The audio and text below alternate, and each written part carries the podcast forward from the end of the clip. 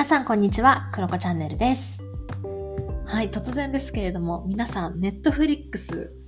とか、まあ、そういった配信系のもので何見てますか、最近？なんかね、おすすめあったら私教えてほしいんですよね。というのも、最近は本当に寝るのが早くって私あの10時前には寝ちゃうんですけどその前に必ずね1本ぐらいネットフリックスでショーを見たりとかアニメ見たりとかなんかしてから寝るんですよでまあねそろそろネタも切れてきそうというかね見たいものはね見尽くしそうな気がするので何かのおすすめあったら教えてほしいなというふうに思います。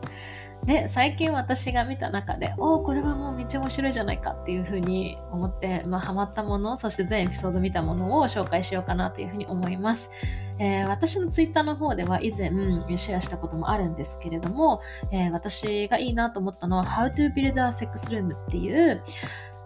えショーになります。えドラマとかじゃなくって、なんていうの、ドキュメンタリー、ドキュメンタリーっていうのかな？なんかショーですね。はい、になっています。で、えー、これどういうのかっていうと、要はにあのイメージとしては日本の、今もあるのかな、劇的ビフォーアフター。あの匠のやつ。あれのセックスルームバージョンっていう風に思っていただければいいかなという風に思います。でこれに出てくるのはメラニー・ローズさんっていうインテリアデザイナーの方が出てくるんですけれども彼女が、え11人のカップル11組のか11組のカップルと一緒に、えどんなセックスルームを作りたいですかっていうことでお話をしながらデザインをしていく作り上げていくっていう番組なんですね。これね、めっちゃ面白かった。もう本当に面白かったですね。でねな、なんで私がそんなに面白いと思ったかっていう話をしようかなというふうに思うんですけど、まあね、1個目は、まずその11組のカップルっていうのがすっごい多様性に富んでるんですよ。っていうのも、もちろん人種もいろいろだし、住んでる場所とかも、まあもちろんアパートだったりとか、普通の一軒家とかもあるんだけれども、例えば農場に住んでる人たちとか、あとトレーラー、なキャンピングカーみたいなやつ、トレーラーに住んでるカップルもいたりだとか、もういろんな人たちがいる。で、あの、関係性とかも、あの子供がいるご家庭があったりしてでやっぱり子供たちがいるけれども夫婦でそういった関係をしっかりと持ちたいし、うん、そういった夫婦だけの時間をゆっくりできる場所が欲しいっていうようなカップルもいたりあとはこうお互い離婚をしましたで再婚相手なんだとかそういったカップルもいたり、まあ、結婚してないカップルもいたり、まあ、いろんなカップルがいてであとはレズビアンとかゲイとかあとはポリアモリーとか、ポリアモリーっていうのは、まあ、複数カップルっていうのがな、なんて言えばいいのかな、日本語で。で、まあ、どういう関係性かというと、2人女性で4人男性だったかな？なんか6人ぐらいでもうカップル、その、その6人がカップルというあの人たちがいたりだとか、うん、なんか、いろんなね、なんかね、カップルがいるんですよ、本当に。で、脱毛症の方も出てきたりとか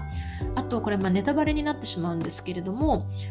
一番最後のエピソードがすごいいいなと思ったのが、えー、っと50代の女性の方が出てきて50歳になってから旦那さんと別れて今シングルですっていう方のセックスルームを作るっていうのがあってでその方は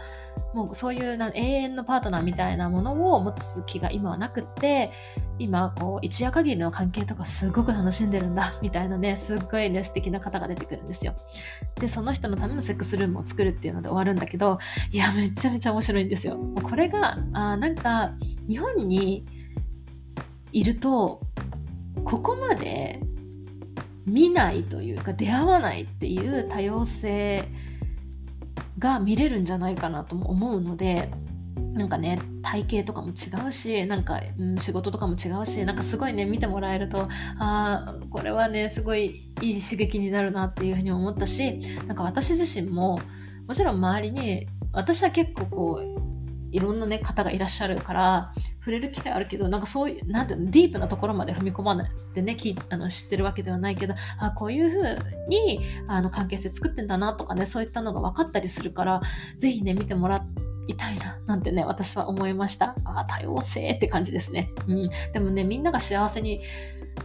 なっていくっていうのはやっぱ嬉しいなっていうふうにね思いましたね。幸せいっぱいのショーですね。はい。で2つ目はですね何かというとこのセックスルームっていうのがじゃあこう本当にただセックスをするだけの部屋かって言われるとそうじゃなくってなんかそこを作るってことは、まあ、もちろん目的なんだけれどもまあ、2人がどういった空間を必要としているかっていうことをすごくこのメラニーさんが聞くわけですよ。で奥さんの方はどういったことを感じていてで旦那さんの方はどういうことを感じていてとかそういったことをしっかり聞いてくれたりだとか、うん、なんかそこはもうただ営みがあるあればいいというわけじゃないっていうことをねすごく感じるでこういうふうにやりたいあの作ってこういうふうな時間を持つことでなんか自分たちはまた次のステップにその関係性としていけるとかねそういったところの話とかも出てくるんですよ。それがすっごく面白いなっていうふうに私は思いました。なのでなんかねどこかコーチング的でどこかカウンセリング的なんですよね。だからねすっごいそういう意味で見てて私は面白かったなっていうふうに思います。でなんかこう何ていうのか今作りたい部屋を作るっていうのはそうなんだけれどもこれから2人の関係をより良くしていくためにはもっと刺激が必要かもしれないとかもっとこういったプレーもいいんじゃないの？みたいな話とかも出てくるんですけどもうそれもすごく面白くってでそれでねあのカップルによっては涙を流すシーンとかもあるんですよ。うん、それはなんかねやっぱり過去のトラウマだったりとかそういったものが引き金になっていることもあるし、うん、自分は本当はこういう風な自己表現をしたかったんだとかこういう風な、うん、感覚でお互いつながりたかったんだってすごくセンシティブで何とも言語化しづらい部分とかを、まあ、このセックスルームを作るっていうことで表現してるんですよ。もうこれはね私はなんか表現ができない自分の語彙力では。なのでぜひ見てもらいたいなというふうに思います。で3つ目はすごい面白いなと思ったのが男性より女性の方がオープンってところが面白くってなんかまあ基本的には男女のカップルが多いっちゃ多いんだけどその中でもちろん男性もね、もちろん日本人男性に比べるとオープンなんだけど、まあ、女性の方がやっぱりこういう風な関係築きたいとかこれも楽しそうみたいなのをね結構喋るんですよ。それがなんか男性の方がシャイでなんかそれも私的には意外だしすごい面白いなっていう風に思いました。いや面白い。なんかねこれはね新しい。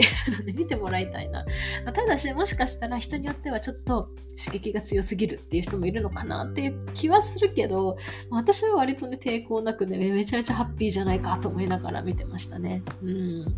面白いなっていうふうに思います。で私とパートナーが話していたのはこのショーの良さっていうのは、うん、そのカップルを見てなるほどってなるのもそうなんだけど多分これをカップルとかパートナーとかと見るとあーなんか自分たちも確かにそういう風に感じてたよっていうこと話し合うきっかけになったりあ自分は本当こういう表現をしたかったんだっていうことを話し合うきっかけになったりとかするんじゃないかなっていうふうに思います。なのでうんなんかそういうふうに見ても面白いかもしれないですね、うん、あとは今パートナーがいないなっていう人とかうん、これからパートナーを見つけたいなって思ってる人を見るとあなんで自分が過去の恋愛でなんかこう本当のつながりが作れなかったのかなとかそういったことを考えるきっかけになったりとかあこういう風な関係性を次は作りたいなって思うなんかヒントになったりとかなんかそういう風な意味合いもあるんじゃないかなっていう風に思っていていやなかなかこの章は深く深い気がするっていうことで 私はね非常に、はい、満足しましたね。なんかどうなんだろう。なんかどういうレビューが出てんだろうね。すごく気になりますけど。あ今ねちょっとねネットつないで見てますけど。まあいろいろやっぱり意見はありますけど割とグッドレビューな気がしますね。うん。ちょっとレビューを見てみますかね。あ、そうそう、なんかね、やっぱ刺激的だね、みたいな話とかも出てるか。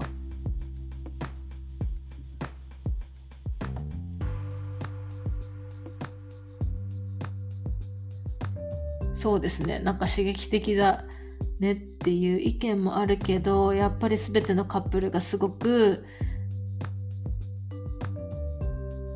素敵だった。うんなんかそういった話も出てるし。あーなんかこうどこかにじなんだろうなななんて書いてあるの？どこかにまあ自分との共通点を見ることができるみたいなねレビューとか書いてありますね。うん、面白いなでもねこれはぜひ見ていただきたいなというふうに思います。なんか考えるきっかけになるかな。うん、そんな感じですかね。はい、あんまりね話をすると、うん、なんか面白くないかなと思うのでこの辺にしておこうかなというふうに思いますです。ぜひぜひですね見てみてあ皆さんのですね感想とかいただけると私は語りたいなというふうに思いますので、ぜひお便りお待ちしています。ということで今日は以上です。バイ。